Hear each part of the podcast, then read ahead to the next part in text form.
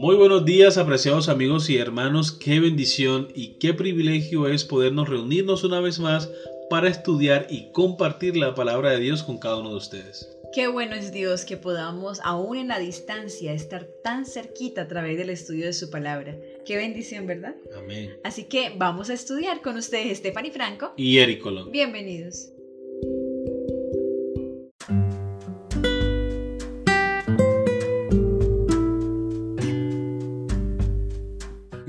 Lunes 16 de enero.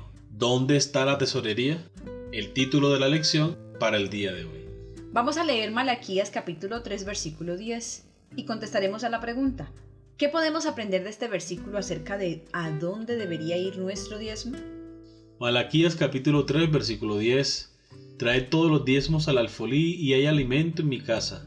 Y probadme ahora en esto, dice Jehová de los ejércitos, si no os abriré las ventanas de los cielos y derramaré sobre vosotros bendición hasta que sobreabunde. Muy bien, recordemos la pregunta. ¿Qué podemos aprender de este versículo acerca de a dónde debería ir nuestro diezmo? Dice el Señor en su palabra, trae todos los diezmos al alfolí.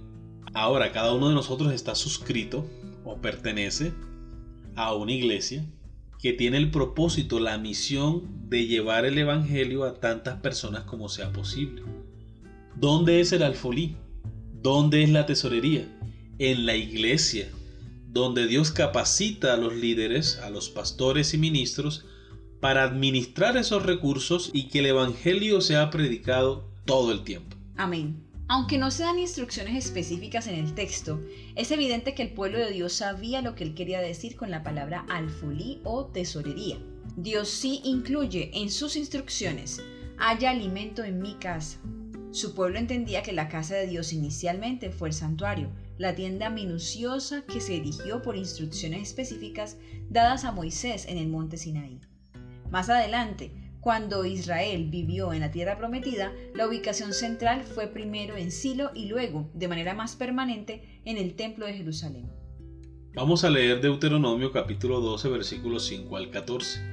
Estos versículos no indican que los hijos de Dios podían decidir a discreción dónde depositar el diezmo. ¿Qué principios podemos tomar de estos versículos para nosotros hoy? Deuteronomio capítulo 12 versículos 5 al 14. Sino que el lugar que Jehová vuestro Dios escogiere de entre todas vuestras tribus, para poner allí su nombre para su habitación, ese buscaréis y allá iréis. Y allí llevaréis vuestros holocaustos, vuestros sacrificios, vuestros diezmos y la ofrenda elevada de vuestras manos, vuestros votos, vuestras ofrendas voluntarias y las primicias de vuestras vacas y de vuestras ovejas. Y comeréis allí delante de Jehová vuestro Dios, y os alegraréis vosotros y vuestras familias en toda obra de vuestras manos en la cual Jehová tu Dios te hubiere bendecido. No haréis como todo lo que hacemos nosotros aquí ahora, cada uno lo que bien le parece porque hasta ahora no habéis entrado al reposo y a la heredad que os da Jehová vuestro Dios. Mas pasaréis el Jordán y habitaréis en la tierra que Jehová vuestro Dios os hace heredar, y él os dará reposo de todos vuestros enemigos alrededor y habitaréis seguro. Y el lugar que Jehová vuestro Dios escogiere, para poner en él su nombre, allí llevaréis todas las cosas que yo os mando vuestros holocaustos, vuestros sacrificios, vuestros diezmos, las ofrendas elevadas de vuestras manos, y todo lo escogido de los votos que hubieres prometido a Jehová. Y os alegraréis delante de Jehová vuestro Dios, vosotros, vuestros hijos, vuestras hijas, vuestros siervos y vuestras siervas, y el levita que habite en vuestras poblaciones, por cuanto no tiene parte ni heredad con vosotros. Cuídate de no ofrecer tus holocaustos en cualquier lugar que vieres sino que el lugar que Jehová escogiere, en una de tus tribus, allí ofrecerás tus holocaustos, y allí harás todo lo que yo te mando. Más claro. No canta un gallo. Más claro no canta un gallo. Es supremamente clara la palabra del Señor cuando dice, no es donde nosotros querramos llevarlo. Y es que muchas veces he escuchado a hermanos que dicen, no, yo sí doy el diezmo, pero yo no lo llevo a la iglesia. Yo voy, hago un mercado, un buen mercado, incluso más de lo que me corresponde dar en el diezmo. Y voy y lo llevo a los pobres y lo comparto con los, con los niños huérfanos, con los habitantes de calle. No, eso no fue lo que mandó el Señor. ¿cierto? No tenemos la libertad, no tenemos el derecho de llevar los diezmos a otra parte que Dios no haya pedido o donde Dios no haya autorizado. Muchas veces nos llenamos de razones para no llevar los diezmos a la tesorería de la iglesia para que cumpla su propósito allí. Recuerden que es a Dios a quien nosotros adoramos, no a los hombres. Amén. Como miembros de la familia de Dios, queremos entender y practicar su voluntad con respecto a qué hacer con nuestro diezmo.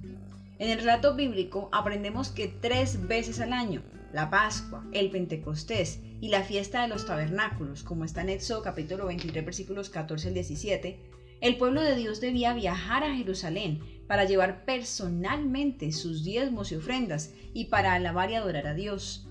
Después, los levitas distribuían el diezmo entre sus hermanos por toda la tierra de Israel. Podemos leerlo en el segundo libro de Crónicas, capítulo 31, versículos 11 al 21, Nehemías, capítulo 12, versículos 44 al 47 y el capítulo 13, versículos 8 al 14. En armonía con este principio bíblico de la tesorería, Alfolí, la Iglesia Adventista del Séptimo Día ha designado a las asociaciones, las misiones y las uniones de las iglesias locales como tesorerías en nombre de la Iglesia Mundial y de las cuales se paga el ministerio, la obra eclesiástica. Para comodidad de los miembros de la iglesia, el diezmo se lleva a la iglesia local, donde como parte de su experiencia de adoración, los miembros depositan sus diezmos y ofrendas, aunque algunos utilizan las donaciones en línea. Los tesoreros locales luego envían el diezmo a la tesorería de la asociación. Este sistema de administración del diezmo, delineado y ordenado por Dios, ha permitido que la Iglesia Adventista del Séptimo Día tuviera un impacto global y creciente en el mundo. Imagínate si todos decidieran dar el diezmo a quien quisieran, en detrimento de la propia Iglesia Adventista. ¿Qué pasaría con nuestra Iglesia?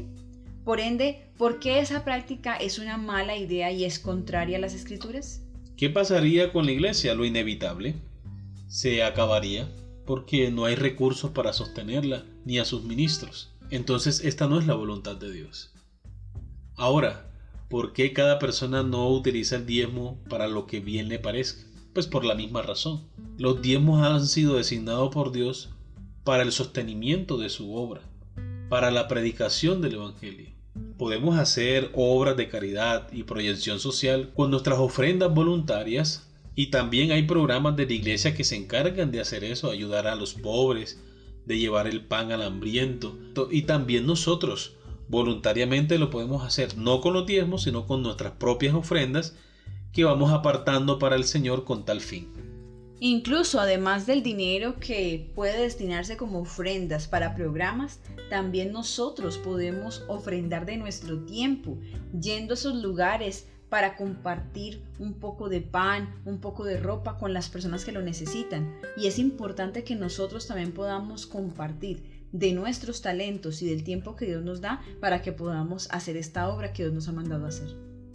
Muy bien, queridos amigos y hermanos, hemos llegado al final de la lección. Esperamos que haya sido de gran bendición para ustedes como lo ha sido para nosotros. Y si te ha gustado la lección, no se te olvide darle like y compartirlo con tus amigos y hermanos. Además de suscribirte si aún no lo has hecho. Te esperamos mañana para una nueva lección. Que Dios te bendiga.